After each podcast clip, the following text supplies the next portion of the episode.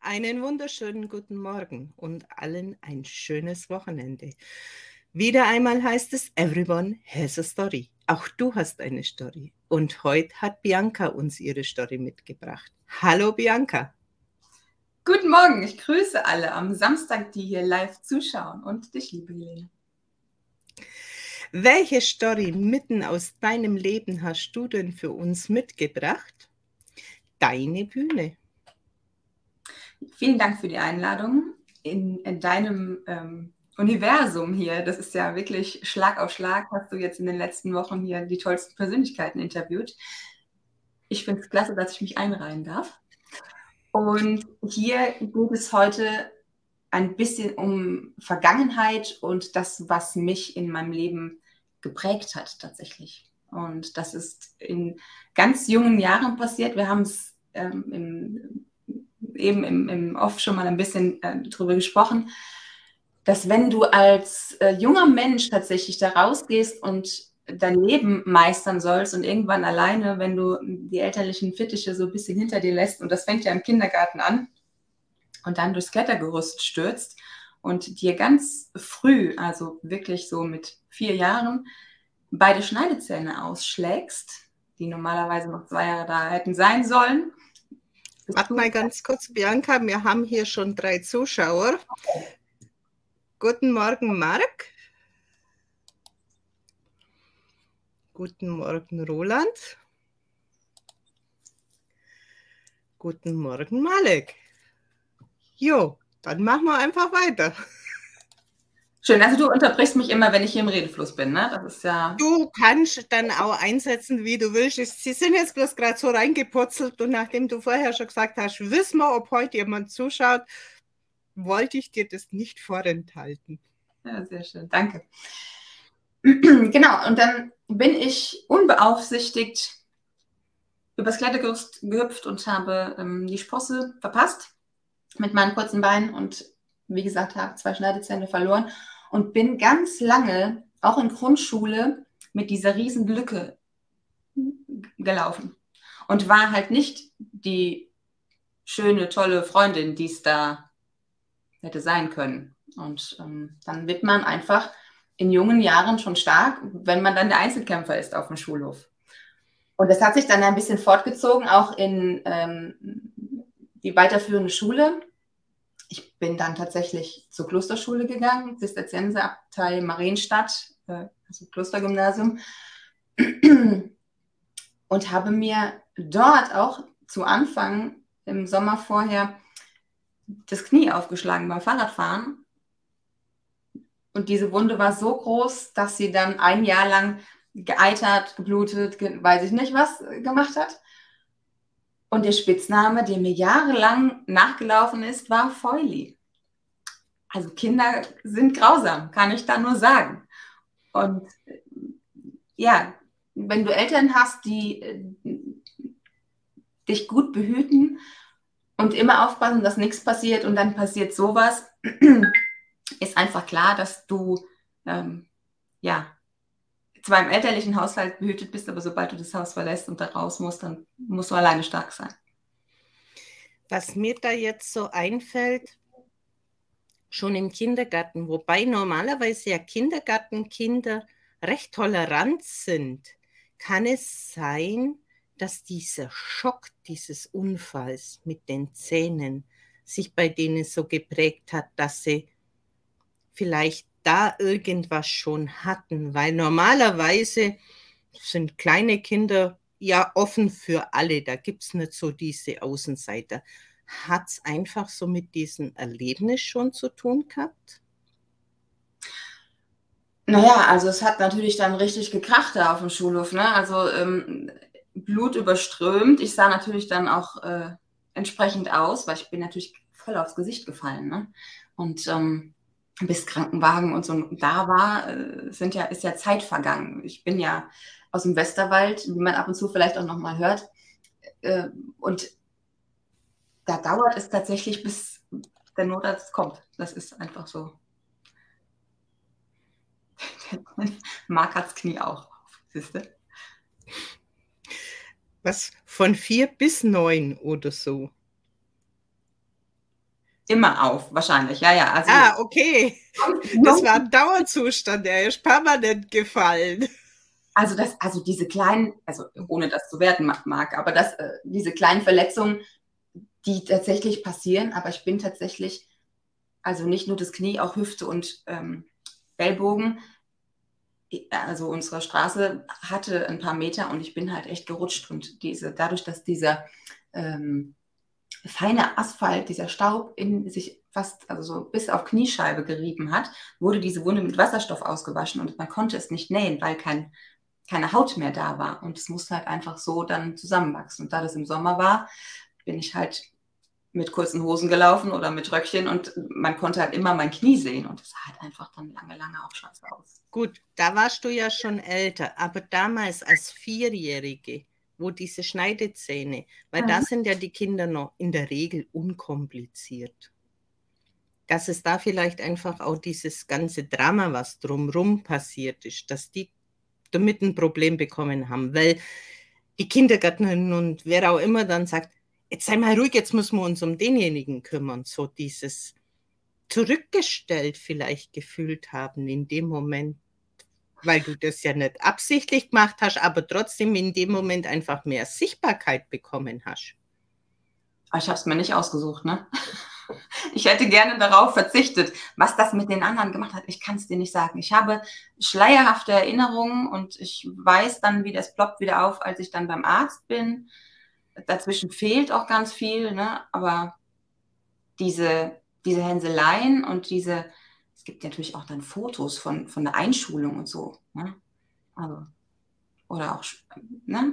auf Kindergeburtstagen. Ich weiß nicht, wie lange, also wirklich Jahre, haben mir da die Zähne gefehlt. Und klar, Mädchen sind dann irgendwann spätestens in Grundschule sehr wählerisch, wie Freundinnen aussehen und ob die lange schöne Haare haben oder so. Hatte ich lange nicht. Ich glaube, ich hatte die, die erste Langhaarfrisur, da war ich vielleicht zwölf.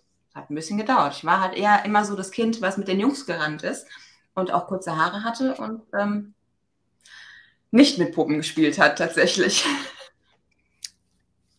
Gehe ich davon au äh, recht davon aus, dass du dir das aber schon ausgesucht hast, dass du eher der Draufgänger bist und dich bei den Jungs besser wohlgefühlt hast, bis vielleicht die Mädchen Themen dann kamen mit zwölf oder so.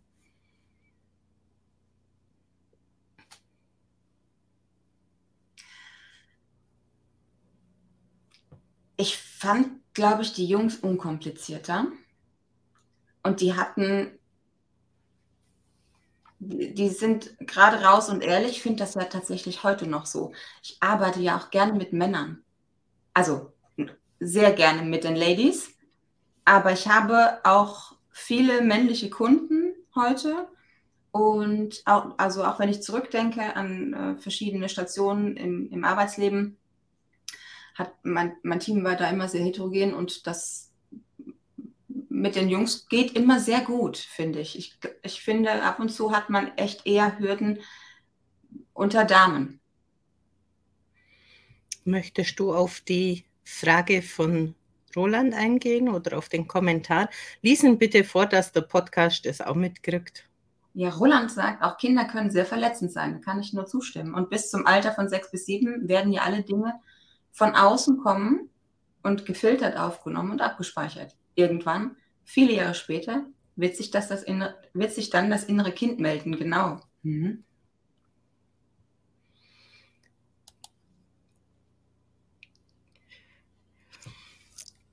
Diese Abspeicherungen, die sind ja das, was uns auch prägt. Und was ich so raushöre, du nimmst sehr, sehr schnell wahr und gibst es auch ziemlich schnell nach außen, wie deine Gedanken sind. Vielleicht sind da die Männer einfach mehr bereit, ohne dieses Duzi, Duzi, Du und alles verschönen und sondern einfach schnell auf den Punkt kommen, um etwas zu bewegen. Kann das sein? Spannend, dass du das sagst, aber so ist das. Also ich finde, Meinung zu sagen oder auch im Coaching-Bereich die Leute, die zu mir kommen, wollen ja, die kommen ja aus eigener Motivation, die wollen ja irgendwas erreichen. Da steht ja irgendwo ein Ziel. Und da bin ich eben auch dann der Coach, der nicht weichgespült ist. Ich rede tatsächlich nicht drumherum, sondern das liest man ja auch ab und zu äh, von Kollegen und Kolleginnen hier auf LinkedIn. Im Coaching kann es auch mal wehtun, weil wir auf einen Punkt kommen, der aber vielleicht dann genau der Knackpunkt ist, wo wir drüber müssen oder rein müssen, um dann weiterzugehen, um dann endlich auch Sachen zu erreichen, die wir uns schon seit Jahren vornehmen, zum Beispiel. Wenn wir immer nur Ja sagen würden, würden wir ja das nicht überbrücken, was sie ja sowieso mitbringen. Es heißt ja nicht, dass wir ewig tief in das Ganze gehen müssen, aber einmal kurz angesprochen und ins Bewusstsein bringen, um dann das Mögliche, was daraus entsteht, rauszukristallisieren. Hilft aber nicht, wenn wir es immer nur zudecken. Richtig, ganz genau. Das ist aber genau das ist der Ansatz, dass du sagst, im, im, Coaching, da sind wir jetzt nicht die Therapeuten, die immer wieder auf den Schmerz gehen, die immer wieder reingehen ins Thema und du erzählst zum dritten Mal in der nächsten Sitzung wieder über das, was dich seit Jahren belastet, sondern wir wollen ja darüber. Deshalb reißt du es kurz an und dann suchen wir die Methoden, wo wir weitergehen können. Und dazu gehört auch ein, einfach einmal kurz und dann geht der Flieger. und trotzdem ist jeder Kunde, jeder Coachie anders zu behandeln. Der eine braucht halt mehr die Anlehnung und der andere braucht mehr den Schubs und der nächste braucht auch wirklich mal den Schuh in den Hintern, damit er losgeht. Aber also, das ist auch wichtig im Erstgespräch, ganz kurz, wenn ich dich da unterbrechen darf, Helene. Das sage ich auch allen, die zu mir ins Coaching kommen oder die Erstgespräche buchen. Sprecht gerne auch mit mehreren Coaches, um herauszufinden, wer passt zu dir. Also es gibt auch Gespräche, wo ich einfach sage, ich glaube, wir matchen da nicht. Du hast eine andere Erwartung und das kann ich dir nicht bieten. Ich bin nicht der Anlehncoach, der, also wenn es sein muss, nehme ich dich auch meinen Namen, zumindest virtuell, aber ich bin nicht der, der dann dir ein halbes Jahr zuseht, wie du weiter auf Stelle trittst. Na, also das, das, das ist jetzt nicht der Prozess, den ich da unterstütze. Na, das machen dann andere. Diese ewigen Jammerer, die wollen ja nicht weitergehen. Die wollen ja nur gehört werden. Die gibt es auch. Und ja. da sage ich dann auch klipp und klar, eigentlich wollen wir ja was bewegen. Entweder jammern wir jetzt, dann bin ich der Falsche, oder wir gehen jetzt nach vorne. Ich meine, ab und an mal kommt einfach etwas, was sie belastet. Das darf ja auch kurz gesehen werden. Es ist immer nur die Frage, wie lang. Und mhm. lernen sie es, so wie es wir auch lernen mussten, mit unseren Herausforderungen umzugehen. Und wie lang suhlen wir uns in dem? Ja?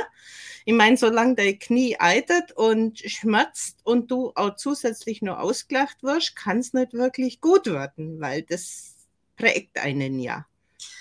Ja, was, was da auch dazu kommt, ist tatsächlich, dass man das dann irgendwann in, im jugendlichen Alter oder an, sagen wir mal, um die Anfang mit 20er, als es Freundinnen gab in meinem Umfeld, und es gibt natürlich auch heute noch äh, engste, beste Girls um mich rum, aber die sind die Ellen beim Friseur, geil.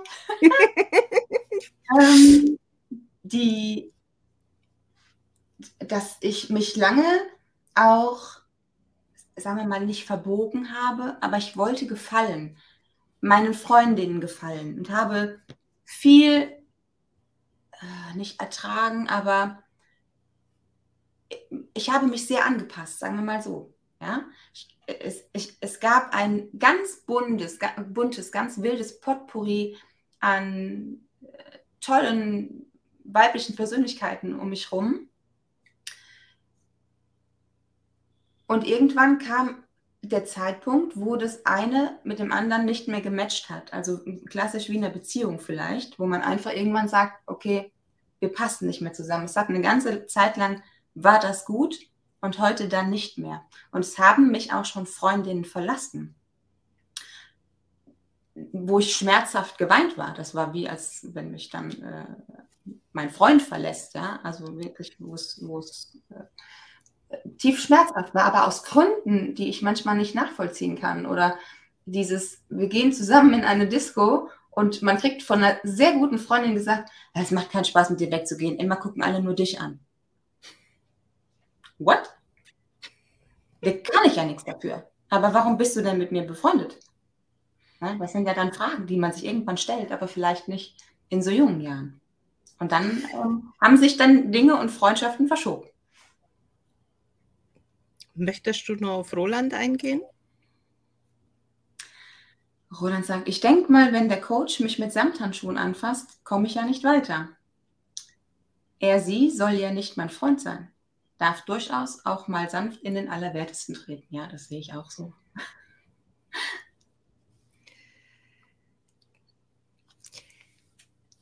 Die Freundin hatte wahrscheinlich ihr eigenes Problem mit der Sichtbarkeit und dem Wahrgenommenwerden und hat es einfach den Unmut an dich weitergegeben. Ja, das wissen wir heute. Wir können das, also ich kann das ja auch heute ganz anders reflektieren. Ja, es gehört auch noch das Buch darüber geschrieben, weil das oft passiert ist tatsächlich. Ja, also wenn tatsächlich ähm, manche erzählen, ja, ich habe da noch Freundinnen aus Schulzeit und so, da gibt es bei mir eine. Ja? Und dann gibt es wieder eine aus jugendlicher Zeit oder so. Also es, ist, es hat sich da sehr differenziert tatsächlich. Ich habe eine, eine gute Handvoll und dann ist es das. Ne? Das ist ja auch etwas, was ich immer meinen Kindern gesagt habe, weil als die noch zur Schule gingen, oh mein bester Freund. Und das war aber für jeden, den sie in den Mund nahmen, das war so wie mit der Gießkanne drüber. Beste Freunde hat man, die zu einem stehen, wenn es einem schlecht geht.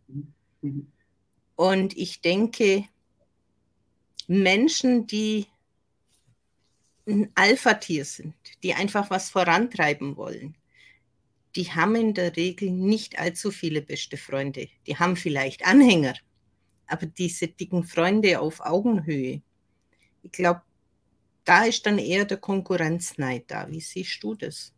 Ja, das ist ganz klar so. Also das, das kann ich nur bestätigen. Und deshalb ist die, die Auswahl vielleicht bei mir auch so gering. Und also ich weiß jetzt nicht, müssen die Menschen, die zuhören, mal in den Chat schreiben, wie es da ist, wie viele gute Freunde oder beste Freunde hat man, auf die man wirklich zählen kann, wenn es nachts brennt, wen rufst du an und wer kommt. Ne? Und und auch durch diese Prägung über diese ganzen vielen Jahre wird man dann auch wählerisch tatsächlich, finde ich. Und das ist aber legitim. Ich denke, du hast in der Situation auch einen feinen Radar entwickelt, wer nur nach außen sich dir anbietet oder wer dann wirklich zu dir steht, weil du hast ja dann erlebt. Ich kann mir vorstellen, dass es oft auch so ist, man wird halt dann die zweite Wahl, wenn sonst niemand da ist, so in mhm. dieser Schulzeit, wo diese Sprichwörter dann über dich gefallen sind. Wenn halt niemand da ist, bist recht.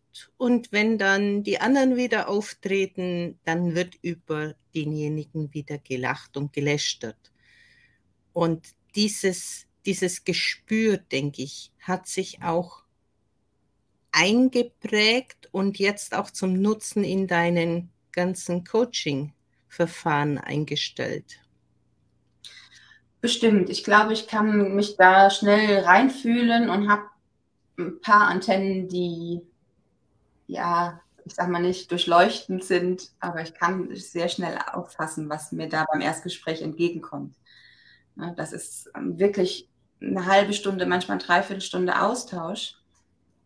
Und wenn das dann matcht, machen wir auch immer einen Weg zusammen. Und das ist, also ich habe eine gute Quote äh, immer meistens mit einem wirklich schönen Ausgang, mit einem sehr wertschätzenden Ausgang und mit einer Zielerreichung. Das ist, das bestätigt mich in meiner Arbeit.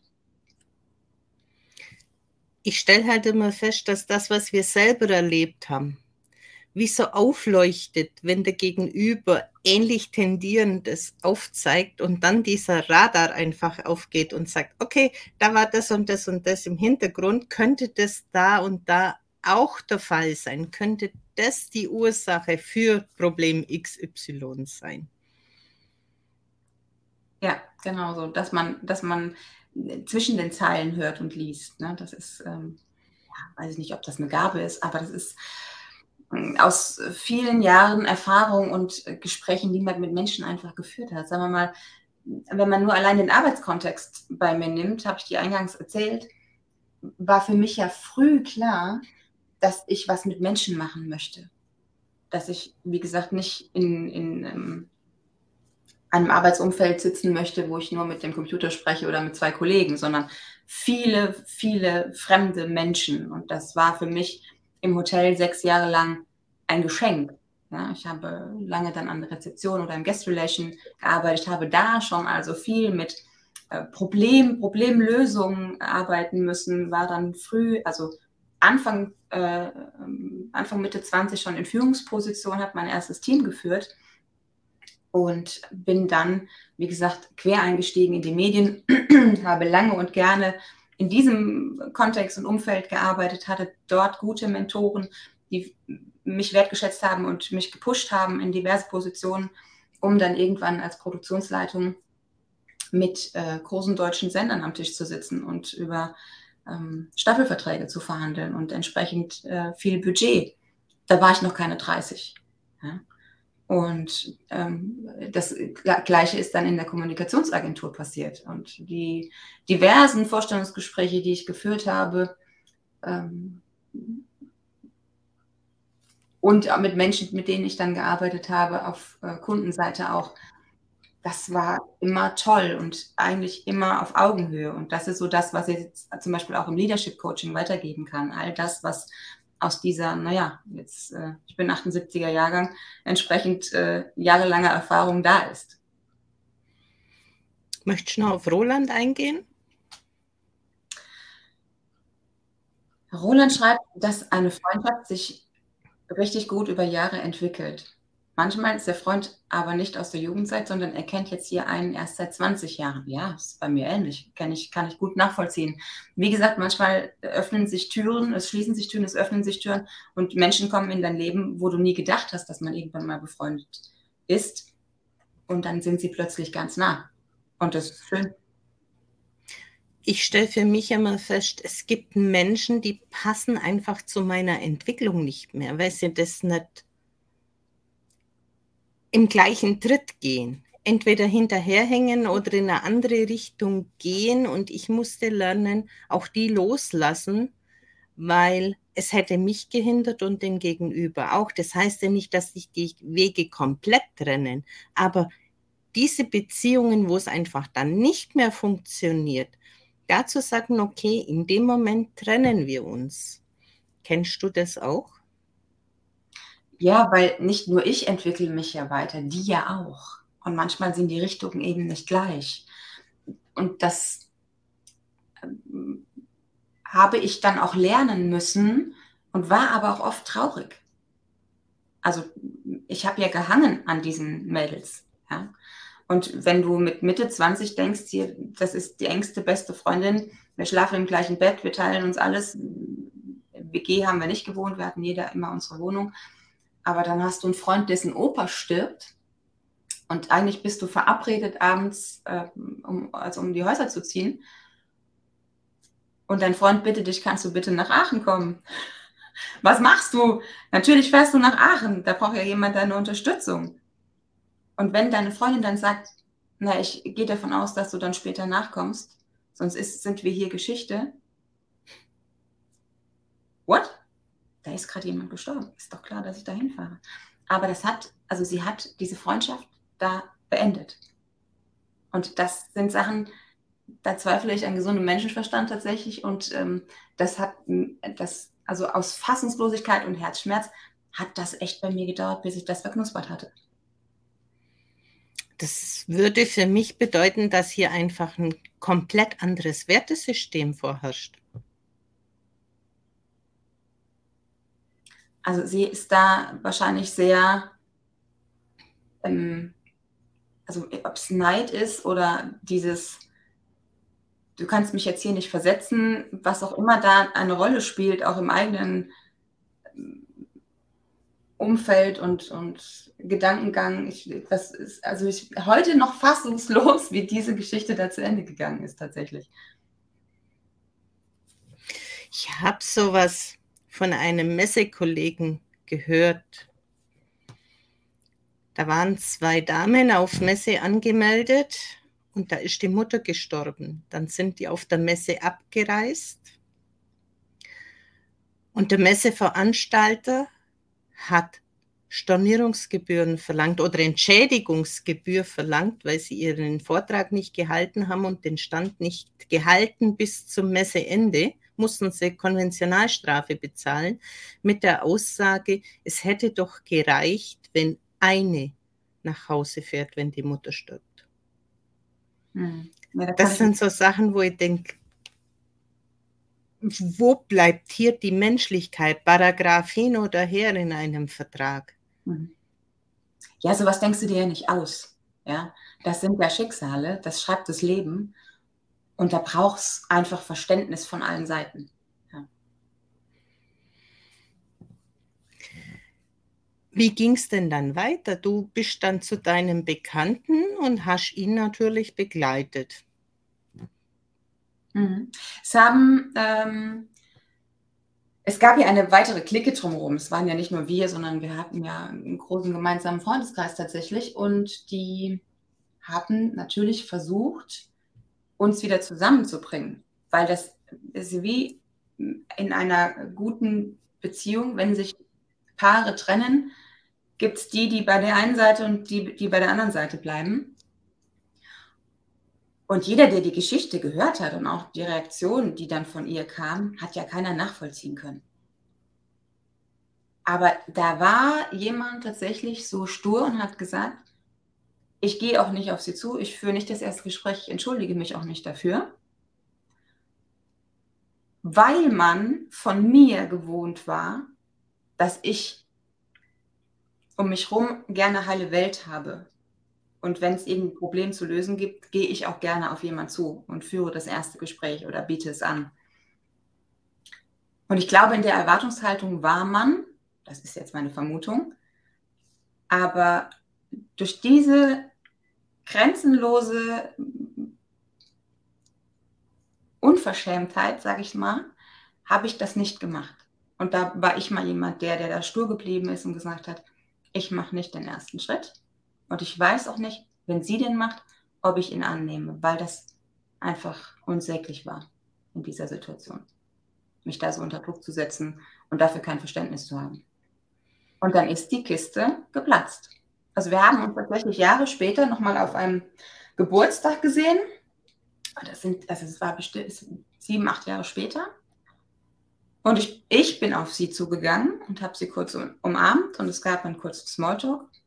Und das ist auch schon wieder zehn Jahre her, glaube ich. Also Roland sagt ja auch keinen Kommentar zu solchen Reaktionen.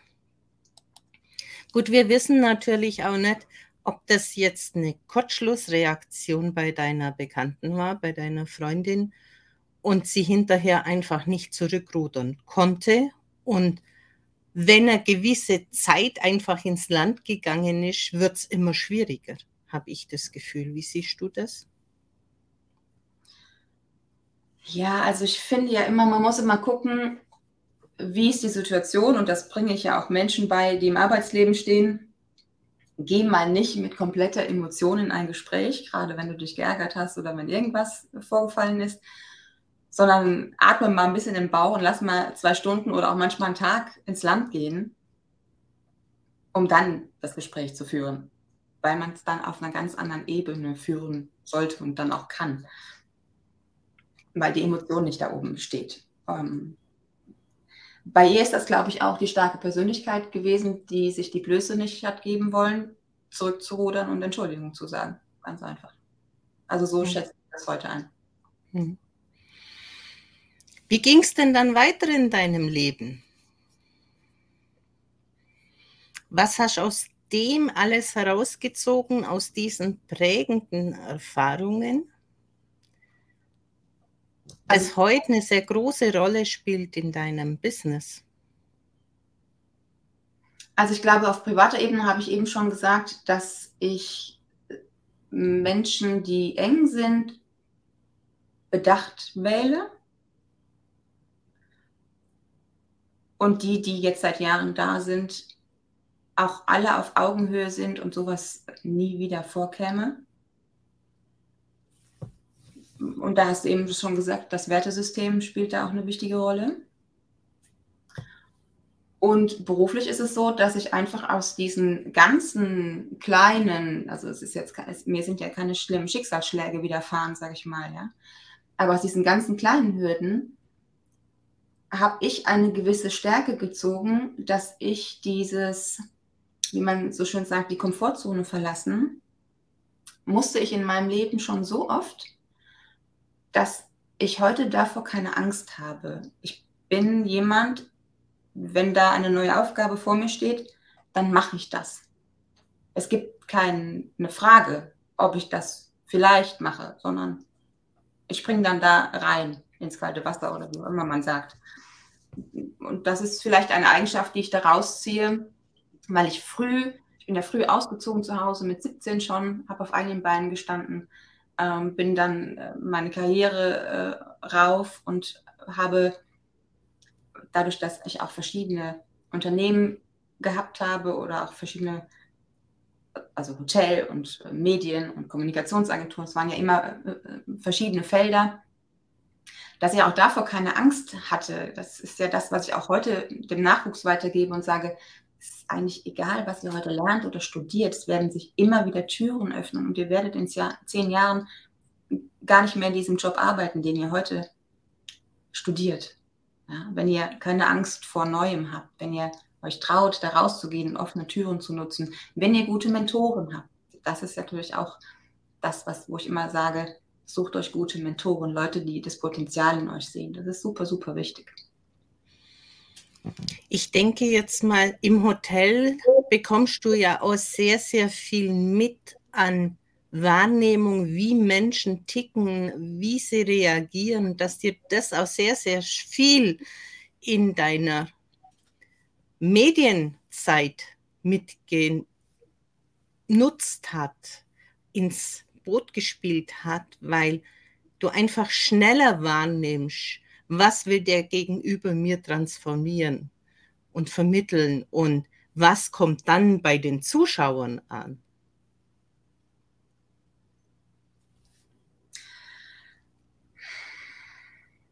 Stell die Frage nochmal, liebe Helen. Ich komme nicht mit. Im Hotel hast du ja ganz, ganz ja. viele Menschen ganz, ganz schnell um dich herum. Du musst dich auf jeden einstellen. Ja.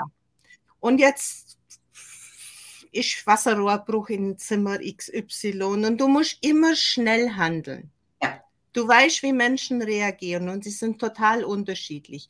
Und jetzt bist du an der Position, äh, du sollst entscheiden, was in den Medien gut ankommt und was der dir verkaufen will als für eine Story.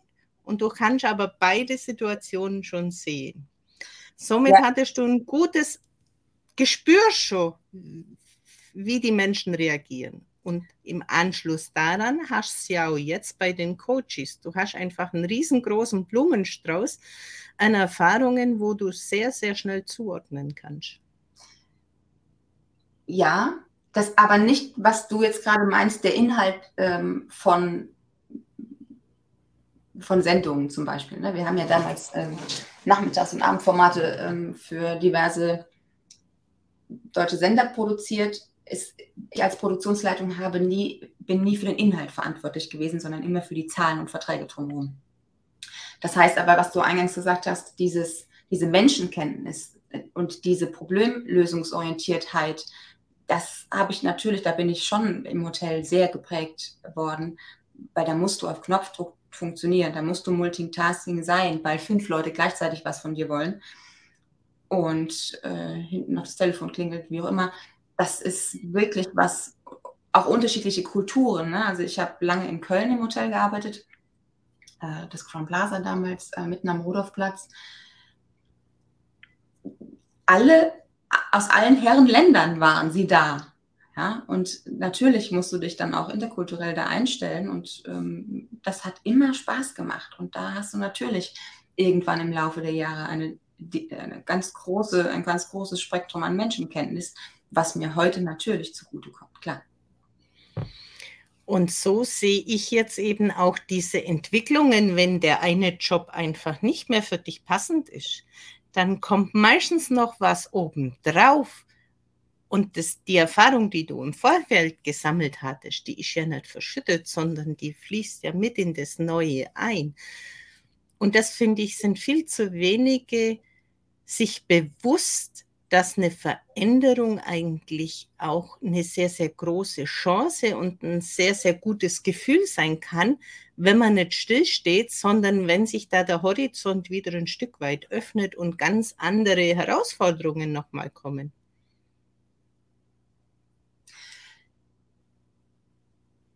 ja, das ist ja wirklich wichtig, dieses lebenslange Lernen, wie man so schön sagt. Wenn du irgendwann in deinem Leben mal eine Ausbildung oder ein Studium abgeschlossen hast, dann ist ja klar, oder auch du hast ja doch die Schule abgeschlossen, ist ja klar, du kannst prinzipiell lernen, du bist lernfähig. Und dann musst du aber für einen neuen Job in einem neuen Unternehmen, was jetzt nicht hundertprozentig auf dich und deine letzte Ausbildung zugeschnitten ist, keine neue Ausbildung machen, sondern lass dich halt gut einarbeiten. Ja? Zeig deine Qualitäten auf, die du bis hierhin erlangt hast und sag, das andere, was jetzt hier in der Stellenausschreibung steht, kann ich bei euch lernen. Ihr müsst es mir nur zeigen.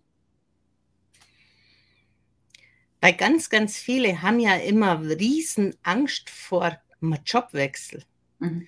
Und ich denke mal, je länger jemand auf einem Posten steht, desto schwieriger wird es sich zu verändern. Wenn jetzt jemand 30 Jahre an einem Band gestanden ist, bei einer Firma an der gleichen Stelle, der tut sich erheblich schwerer, in eine andere Position zu gehen, in ein anderes Unternehmen zu gehen, als wie jetzt jemand, wo im Hotel stand und tagtäglich mit im Minutentakt quasi mit neuen Herausforderungen konfrontiert war, weil der musste sich ja permanent auf jemand anderen einstellen. Ja, ich weiß nicht, ob der, der 30 Jahre am Band gestanden hat, freiwillig deinen Job wechselt. Meistens ist es so, dass die dann, weil sich das Unternehmen verändert, den Job wechseln müssen oder aus dem Unternehmen ausscheiden müssen. Also ich bin ja auch in der Outplacement-Beratung tätig und dann habe ich ganz viel auch mit diesen Menschen zu tun, die erstens unsäglich enttäuscht sind vom Arbeitgeber, warum der jetzt nicht noch fünf Jahre durchhält, weil dann wäre doch die Rente in greifbarer Nähe. Das heißt, da musst du erstmal ganz viel Aufbauarbeit leisten und ähm, über Enttäuschung weghelfen quasi, bevor es dann mal irgendwann die Aussicht auf Bewerbungstraining ähm, zum Beispiel gemacht wird, ja, dass die dann, äh, dass, du mit denen dann dahin gehst und sagst, lass uns doch mal reingucken und was gibt es denn für tolle Unternehmen da draußen, die vielleicht deine Kompetenz noch gebrauchen können. Muss man erstmal, da muss man erstmal Ressourcen stärken, weil die gerade so ganz im Keller sind zum Beispiel. Ja. Was bietest du jetzt ganz genau an in deinem Business? Welche Bereiche deckst du ab? Meine Zielgruppe ist ja relativ breit, wo doch die Experten sagen, ah, spitz positionieren, das ist besser. So, da hier mein erster großer Fail. Ja? Aber das ist wahrscheinlich auch die Prägung, würdest du jetzt sagen, liebe Helene. Ich arbeite so gerne mit so unterschiedlichen Menschen zusammen. Und das hat auch was mit der Altersstruktur tatsächlich zu tun. Das heißt, ich arbeite gerne mit dem Nachwuchs und der Nachwuchs hat auch eine relativ große Range an Alter. Wenn ich in Schule bin, das ist meistens ehrenamtlich, wenn ich da Berufsorientierungswochen unterstütze oder ähm, diverse Workshops gebe, auch am Nachmittag mal äh, zur Berufsorientierung, zu Bewerbungstraining, dann erzähle ich ganz viel natürlich aus meinem Leben, aus meinen Erfahrungen, dass man eben nicht Angst davor haben muss, sich für einen Studienplatz, also für ein Studium oder für eine Ausbildung zu entscheiden, weil das Leben kommt dann erst. Ja? Und äh, wie gesagt, äh, nutze die offenen Türen. Und dann ist es natürlich der Führungskräftenachwuchs, der mir am Herzen liegt, wo, wo ich auch aus meinem Erfahrungsschatz natürlich schöpfen kann und sagen kann, ich war sehr jung und bin auch mal im kalten Wasser geschwommen und hatte aber keine Angst davor, weil es gibt auch da immer Lösungsmöglichkeiten. Aber wenn du dich heute schon vorbereiten kannst, wenn du von mir als Mentor quasi lernen kannst, dann nutzt doch die Chance. Ja? Oder auch äh, da die, de, der Appell an Unternehmen, potenzielle äh, Nachwuchsführungskräfte dahingehend schon zu unterstützen. Und das heißt nicht mit einem Führungskräfteseminar, was einen Tag oder ein Wochenende geht, sondern diese Menschen in, also begleitend zu unterstützen. Ja, dass Gelerntes auch verankert wird. Weil dieses, diese Führungskräfteseminare, man kennt sie alle, ist dann auch ganz schön, wenn ich dann mit Geschäftsführern spreche, die mir dann sagen, ja, ja, aktives Zuhören, ach, hatten wir doch alles. Sie wenden es aber in keinster Weise an. Ja, und können es auch nicht weitergeben. Das finde ich dann immer so schade, dass sie es alle auf einem schönen Zertifikat abgehakt haben, aber es, es findet keine Praxis. Die Begleitung finde ich ganz, ganz wichtig, weil etwas erkennen und dann aber in den täglichen Ablauf, wenn dann mal wieder ein Stolperstein kommt, umzusetzen, da ist halt gut, egal wie groß und wie wie intensiv die Begleitung ist. Die kann man ja ein Stück weit frei handhaben. Aber das Wissen, ich habe jemand an meiner Seite, den ich dann kontaktieren kann und sagen, oh, jetzt brauche ich genau hier nochmal nachhaken. Jetzt habe ich einen konkreten Fall.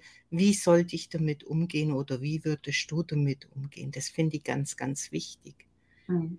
Das, also das ist wirklich die Arbeitgeber oder auch die einzelnen Personen, die dann ähm, ohne den Arbeitgeber ranzuholen zu mir kommen, die haben genau das verstanden, nämlich dass es Begleitung braucht, dass es Reflexion braucht. Ja, dass man sich ähm, je nach Intervall, was sie bei mir buchen, ähm, und da bin ich ja auch sehr flexibel in der äh, Terminstruktur, dass man einfach auch mal einen, einen Reflexionsabend macht und über das, was jetzt arbeitstechnisch passiert ist in den letzten äh, ein, zwei Wochen, Revue passieren lässt, auch die Aussicht anschaut, was ist jetzt in den, was steht in den nächsten zwei Wochen an. Und wenn das so einen gewissen Drive hat, sage ich mal, ist das, was sie für ihren Beruf, in Anführungszeichen, bei mir lernen und mitnehmen, direkt hat es auch Auswirkungen ins Privatleben. Und das ist dann auch immer so schön zu sehen, weil es, man kann es nicht trennen. Es ist immer eins, das, ist, das geht irgendwann zusammen. Und dann kommen dann auch so ein paar Geschichten aus dem Privatleben, wo ich dann immer sage, was, siehst du? Ne? Das ist dann immer schön, wenn es dann so läuft. Ne? Also es, es ist halt auch nicht so der Nachwuchs, das wollte ich noch kurz sagen, sondern es sind auch tatsächlich gestandene Führungskräfte, die sagen, ich habe es nie gelernt, ich hatte nie so Seminare, ich bin eigentlich immer, weil ich fachlich gut war, die Position hochgeklettert. Und dann plötzlich war ich Teamlead und jetzt plötzlich bin ich Abteilungsleiter X und jetzt äh, bin ich im, im, im Board und können wir das mal so von der Pike auf nochmal zusammen durchgehen dass, dass da die mit so einer Freiwilligkeit und mit so einer Reflexion kommen, da gibt es immer die größten, ähm, schönsten Entwicklungen, sag ich mal. Das ist immer richtig schön zu sehen, was dann passiert. Die wollen ja selber und die haben es ja auch schon im Kopf, das, was du ihnen sagst. Ah, das könnte auf die und die Situation zutreffen. Und da läuft es ja schon wie ein Film im Kopf ab du holst quasi, du rennst quasi offene Türen ein bei so jemand.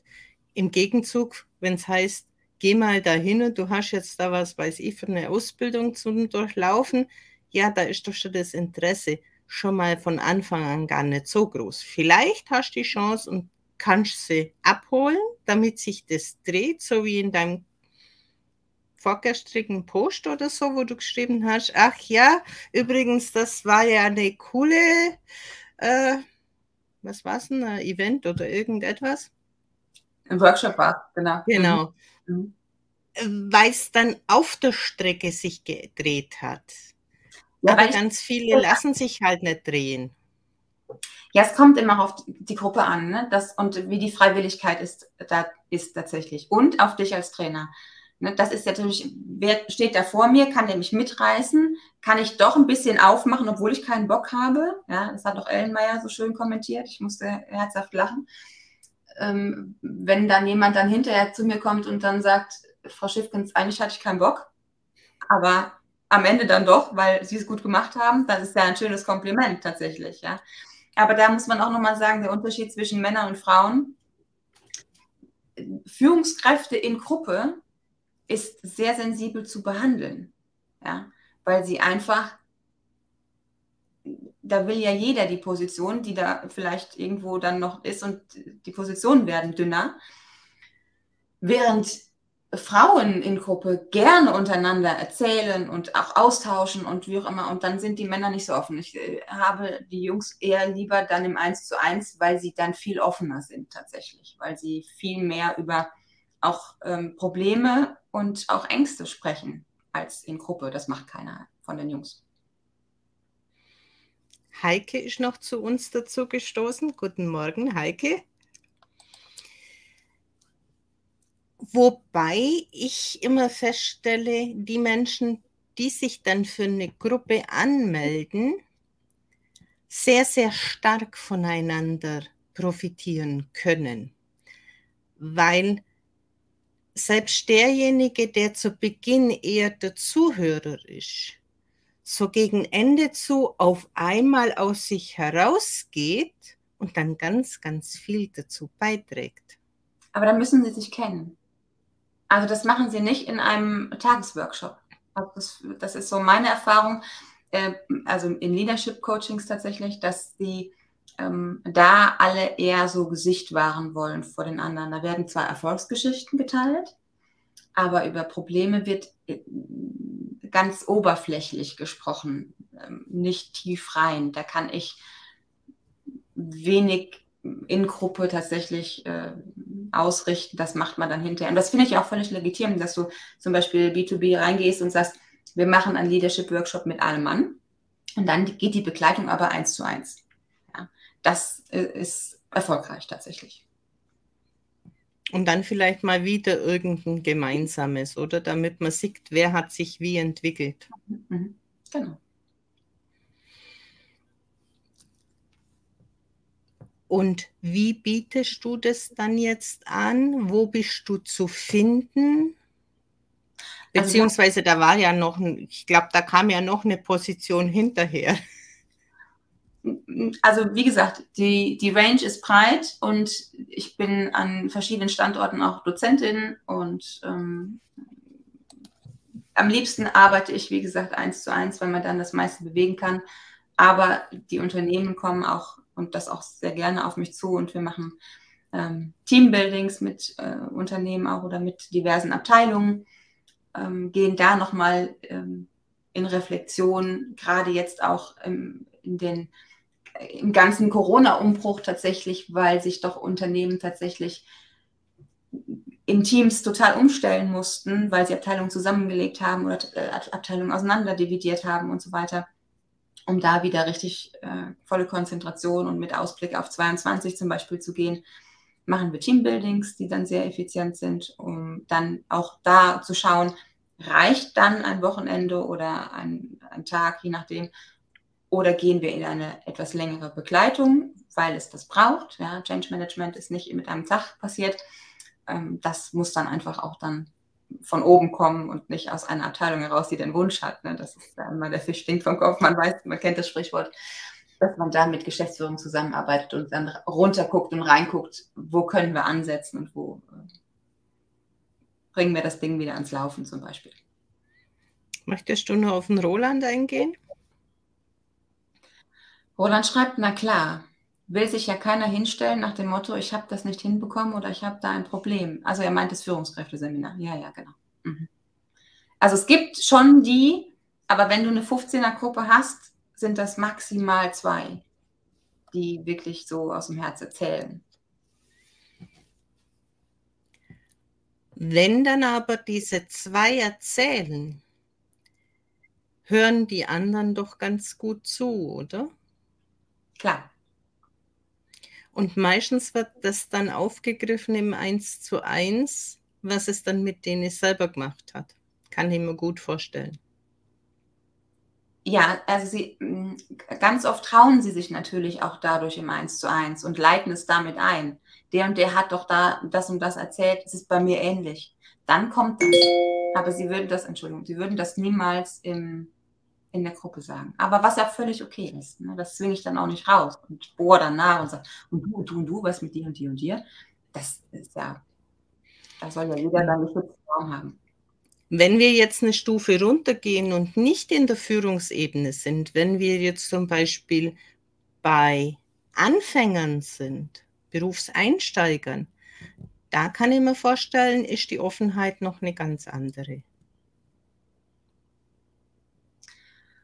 Ja, die, also auch in Gruppe tatsächlich, wenn ich jetzt, ich coache auch Azubis und die sind in Gruppe, ähm, die erzählen ganz viel von sich. Die haben die Hemmung noch nicht, weil aber auch noch kein Konkurrenzkampf da ist. Die haben diesen Druck nicht. Das ist ähm, sehr offen tatsächlich im Austausch. Ja. Möchtest du nur auf Heike eingehen? Heike schreibt, das ist der Unterschied zur Selbsthilfegruppe. Da geht es offen und ehrlich zu. Da werden Probleme erörtert. Und auch ich hatte da gute Gespräche mit ehemaligen Führungskräften. Diese fünf Jahre als Moderatorin haben mich weitergebracht.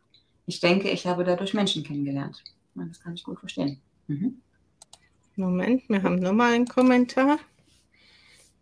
Im Pausengespräch läuft da bestimmt wesentlich mehr, so meine Erfahrung. Ja, und das ist ja das, das Doofe gerade an dieser Situation hier draußen seit zwei Jahren. Wir haben die Kaffeepausengespräche ja nicht. Ja? Wir haben die ganze körperliche Kommunikation, äh, die eingeschränkt ist. Geht ja maximal bis hier. Ja, natürlich kann ich da mehr lesen, wenn die vor mir sitzen. Ja. Und, und, und auch mit einem Ohr zuhören, wenn sie da in der Ecke stehen oder da in der Ecke stehen. Oder ich kann mich dazu gesellen.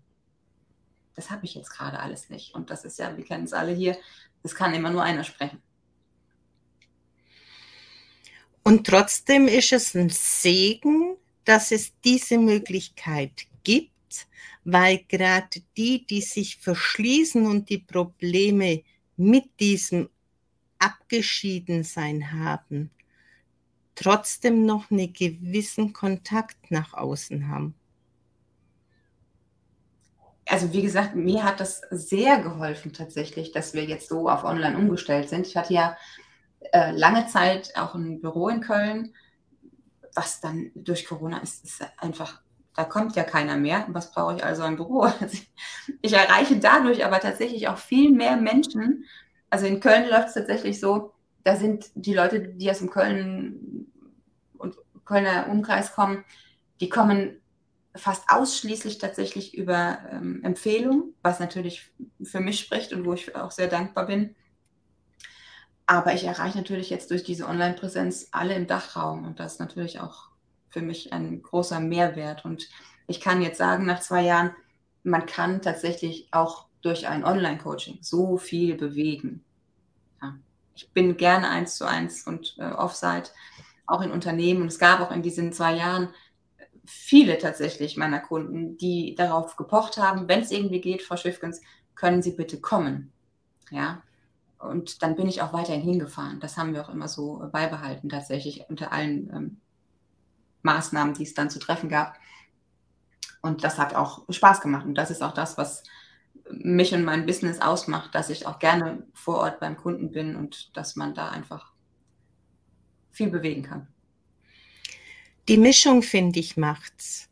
Und wie du schon sagst, den Dachraum können wir uns einfach wunderbar eröffnen und sind einfach deutlich schneller aus dieser normalen Bubble. Ja, ich reise gerne auch im Dachraum. Ich will es nur noch mal betonen. Ach, gerne, auch wenn ihr dann äh, Österreich, Schweiz oder Süddeutschland oder hoch im Norden. Ich komme gerne, ich fliege gerne, ich bin allzeit bereit.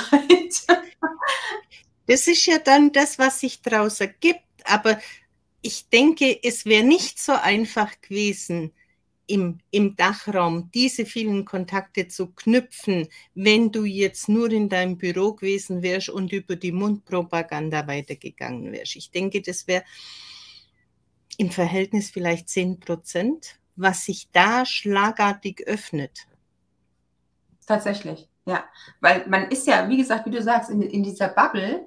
Und klar gab es die Website und klar ähm, gab es hier und da so ein paar Sachen, die ich dann auf Instagram, Facebook und äh, LinkedIn, Xing äh, mal gepostet habe. Mal. Aber diese, diese, vor zwei Jahren dieser Start mit Corona und dieses All-In bei LinkedIn hat doch einfach viel gebracht. Kann ich einfach nur so sagen. Kann ich auch nur jedem empfehlen. Es greift einfach deutlich weiter, ohne dass man den Menschen so, so nah auf die Pelle rücken muss. Es ist wie so ein Buffet, wo der ein oder andere vorbeiläuft und vielleicht sich doch etwas nimmt. Und die Vergleichbarkeit einfach von den Angeboten ist auch für den Suchenden deutlich einfacher geworden. Ja, ich weiß nicht, wie es bei dir ist tatsächlich. Bei mir sind alle nicht alle, ähm, aber ein, ein Großteil der Erstgespräche, die ich führe, von Menschen, von denen ich vorher noch nie etwas gehört oder gelesen habe. Diese stillen Mitleser hier, die dann aber bei Calendly, wenn sie den Kalendereintrag machen, schreiben, ich kenne dich über LinkedIn. Ich kenne dich über LinkedIn. Ja, anscheinend sind, äh, folgt man mir schon etwas länger und möchte dann das erste persönliche Gespräch dann machen. Da freue ich mich immer. Und dann frage ich aber auch immer, wie lange guckst du schon? Das ist immer ganz spannend. Ja, gerade in dieser Coaching-Geschichte und wenn es dann noch ein bisschen tiefer geht, auch in dieses gesundheitliche Schiene, outen sich sehr, sehr wenig nach außen. Das muss man einfach wissen, in welchem Job bin ich unterwegs, wie ist da diese Outungsrate. Aber das ist doch auch okay, auch wenn sie kommen nur als stille Mitleser. Das ist für mich völlig in Ordnung und ich war mir dessen auch absolut bewusst, dass das so läuft. Mhm. Und darum auch sehr, sehr viel in dieser indirekten Form, in dieser Erzählform, um niemand etwas zu implementieren und zu sagen, du hast aber jetzt es. Nein, es gibt es und dann gucken, geht derjenige in Resonanz und wenn es dann eben so weit ist, dass er den Bedarf für sich erkennt, dann gibt es so viele Post und sonstiges, wo man zu uns findet. Und das finde ich viel, viel schöner als dieses permanente Kaltakquise. Die mag ich so gar nicht. Wie siehst du das? Ich mache sie nicht. Ich habe es noch nie gemacht. Also wir kennen diese Kommentare alle und wir schmunzeln alle, die wir hier äh, Pros sind auf LinkedIn. Wenn einer mit, mit der In-Mail kommt oder mit, direkt nach der Vernetzung mit so einer E-Mail oder am besten Sprachnachricht. Ähm, ich habe heute früh einen gekriegt. Die muss gestern Abend irgendwann geschrieben haben und sie will heute früh um neun mit mir ein Austauschgespräch. Mhm. Weil wir ja sonst nichts vorhaben. Ich habe aber nur gar nichts mit der geschrieben, außer dass ich gestern die Vernetzung angenommen habe. Mhm. somit habe ich sie auch schon wieder gelöscht, weil das geht mir echt auf den Nerv, wenn man mich schon an die Wand fährt. Sie hat Zeit von 9 bis 9.30 Uhr. Ohne hast du Lust oder können wir mal oder sonstiges, sondern also wenn ich, wenn ich einen guten Tag habe, schreibe ich auch schon mal zurück dann schreibe ich aber auch, dass man es so hier auf LinkedIn nicht macht. Also ich bin dann nett und sage, hör mal, wie, versuch's mal mit der Methode. Vielleicht erreichst du dann Menschen, weil so mit der Tür ins Haus wirst, wirst keine Anhänger finden, leider. Und dann bedanken sich aber auch manchmal Menschen dafür und sagen, das probiere ich mal aus. Ja, okay. Gestern hatte auch jemand 24 Vernetzungen und fällt so in, in, in die Haustür rein. Ich sage, ich bin gar kein Freund davon. Mhm. Willst du noch auf Heike eingehen? Ja, Heike sagt, als wir am Anfang mit und über Teams kommuniziert haben, fand ich es schlimm. Jetzt gefällt es mir gut. Ja, das ist einfach mhm. dann ein Prozess, mit dem wir arbeiten. Ne? Heike muss gehen, dann sagt man Tschüss zur Heike. ja, sie ist dann auch gleich weg. Dann haben wir Andrea noch. Da kann man nur lachen und wischen. Ja, sie kennt es auch, ne, Andrea? Du kennst es auch, dass diese E-Mails kommen. Ja, man, wie gesagt, das sind Karma-Punkte, wenn du denen zurückschreibst, wie man es am besten macht oder wie man es vielleicht macht, dass man erstmal in einen netten Netzwerkaustausch geht und dann vielleicht pitcht. Aber dann auch irgendwie nett und nicht mit dieser Verkaufs-E-Mail, dann äh, dir keine Wahl lässt, ob du den virtuellen Kaffee trinken möchtest oder nicht. Ne? Dann schreibt Stefan noch, willst du darauf eingehen? Stefan schreibt, schönes Gespräch, muss mich jetzt ausklinken. Danke euch, Helene und Bianca. Lieber Stefan, vielen Dank fürs Tschüss, Stefan. An diesem frühen Morgen. Wir haben jetzt 85 Kaffee getrunken. ja, wir müssen die Menschen halt dann auch mal gehen lassen. Lang habe ich es akzeptiert, aber heute früh dachte ich mir, also das ist echt anmaßend. Und da war ich dann doch rigoros. Braucht es bei mir lang? Ist vielleicht jetzt sechsmal passiert in 14 Monaten, wo ich dann so rigoros reagiere, weil es, es gehört sich einfach nicht, finde ich. Ja, also wie gesagt, wer da noch ein bisschen Nachhilfe braucht, ich gebe einen kleinen LinkedIn-Einsteigerkurs am 4.2., wer bei mir auf der Website mal stöbern will, www.deinbiss.de unter Akademie kann sich da reinbuchen. Du kannst nachher im Anschluss auch gern deine Kontaktdaten nochmal in die Kommentare einfügen, damit die schneller zu finden sind. Außer diesem Event gibt es demnächst sonst noch irgendetwas, was beginnt oder ansteht oder wo man sich darauf einstellen kann, was von dir zu hören? Lass mich kurz überlegen. Es wird ähm, im Frühjahr rund um Ostern ähm, einen Leadership-Kurs geben, der sechs Wochen geht. Wer da Lust und Zeit für hat, kann da auch nochmal auf die Website schauen. Der ist noch nicht online. Sobald er online ist, werde ich das tatsächlich auch promoten. Aber wie gesagt, ich arbeite so gerne eins zu eins, weil man da so viel bewegen kann. Und da kann man sich einfach bei mir auf der Seite ins Erstgespräch einbuchen und dann gucken wir zusammen, wo die Reise hingehen soll.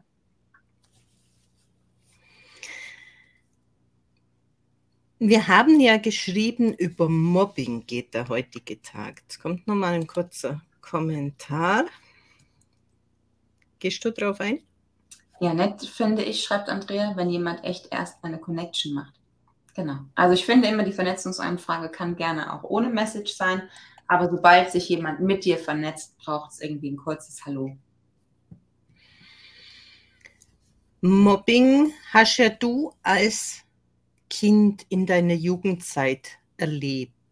Stellst du das auch sehr, sehr oft jetzt im Berufsleben fest?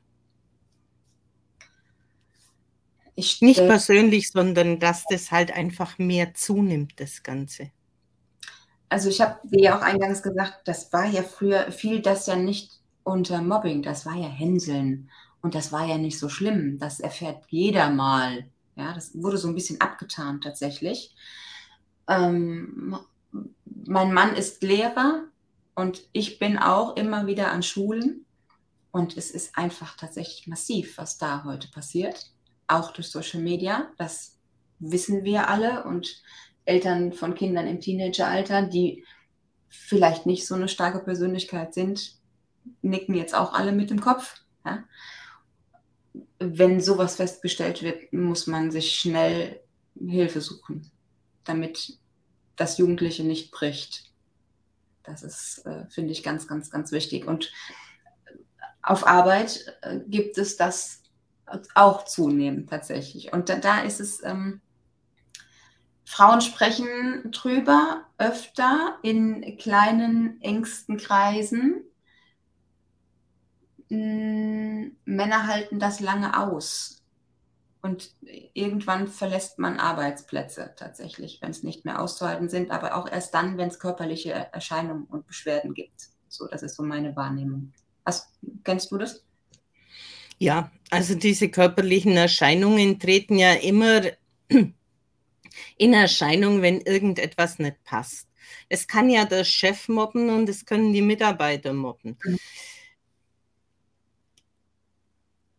Ja, sich das eingestehen, was macht mein Körper damit? Wie reagiert er auf bestimmte Situationen?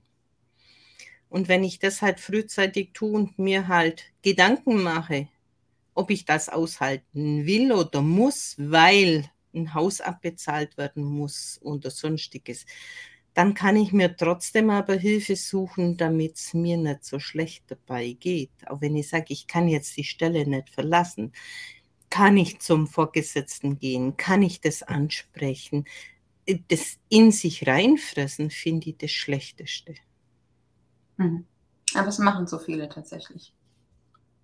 Weil sie es aushalten, weil sie denken, da draußen kriege ich so schnell keinen Job mehr oder nicht mehr so gut bezahlt. Ich hatte jetzt diese Woche noch ein Erstgespräch, wo die Dame mir sagte, das war nur eine Vernunftsentscheidung, dass ich jetzt weiterhin hier in diesem Unternehmen bleibe. Aber eigentlich bin ich hier totunglücklich. Und jetzt rufe ich dich an. Okay, dann gucken wir mal, was wir jetzt machen in den nächsten Wochen. Ja. Weil oft hilft ja schon die Sichtweise drauf, warum reagiere ich so auf das, was derjenige mit mir macht. Und wie könnte ich es verändern, beziehungsweise was war diese Ursache, warum ich so drauf reagiere. Und dann ist es vielleicht schon gar kein Mobbing mehr, weil er dann schon wieder feststellt, okay, ich biete ihm ja die beste Vorlage, weil ich immer schon der Außenseiter war, weil ich immer schon gehänselt wurde, stelle ich mich ja weiterhin zur Verfügung, gehänselt zu werden. Da geht es oft vielleicht auch nur aus der Opferrolle raus. Ja, genau. Deshalb sage ich ja, sobald man es erkennt und sobald man die ersten Hinweise da sieht, egal in welchem Alter, sollte man da, wenn man das alleine nicht schafft, sich Hilfe suchen. Mhm. Gehst du nur auf Andrea ein? Ja, Andrea schreibt, fällt für euch High Beautiful auch unter Mobbing. Irgendwie ist es ja so, wir sind ja nicht auf LinkedIn, um Kontakte zu pflegen zu Männern und ich finde es ätzend, total nicht cool. Also da würde ich tatsächlich nicht drauf eingehen. Also ich, ne, es kommt, ich gucke immer, bevor ich mich mit Menschen vernetze auf LinkedIn, gucke ich mir die Profile tatsächlich an. Und wenn das jetzt nicht meine Zielgruppe ist und mh, mm, der, Lebenslauf auch nicht so gepflegt ist, sondern hier jemand von Facebook rüber auf LinkedIn stolpert, dann vernetze ich mich auch nicht mit diesen Menschen. So, also ich stelle das immer ganz stark bei Facebook fest und darum nehme ich auch solche Anfragen in der Regel nicht an. Außer sie sind der Berufsgruppe, wo zu mir passt, dann mhm. nehme ich es an, aber da schalte ich sehr stark auf Alarmglocken, weil da kommt meistens nichts anderes dabei raus. Genau, Andrea, das, wie gesagt, wenn, du, wenn das so ein Ding ist, was dir nicht gefällt, dann löscht das. Also nicht antworten und um Gottes Willen, sondern Kontakt löschen. Dann, man macht sich das Leben dann einfach ganz einfach. Also in LinkedIn habe ich das noch weniger festgestellt. Da sind es vielleicht fünf, wo mir so begegnet sind. Also ich, ich habe auch da mit Ellen Meyer schon drüber gesprochen. Es gab da jemand, der war sehr vehement bei mir. Äh, das haben wir dann aber auch gelöst. Und ähm, es gibt auch immer mal wieder diese High Beautiful Anfragen von einsamen Herren von Bohrinseln. Das sieht man aber auch eigentlich schon auf dem Profilbildfoto, die nehme ich da auch nicht mehr an. Ne? Also man ist ja vielleicht am Anfang naiv und denkt, naja, vielleicht wollen die ähm, brauchen die Coaching. Ja, die brauchen natürlich kein Coaching. Ne? Also da hat man dann irgendwann auch den differenzierten Blick.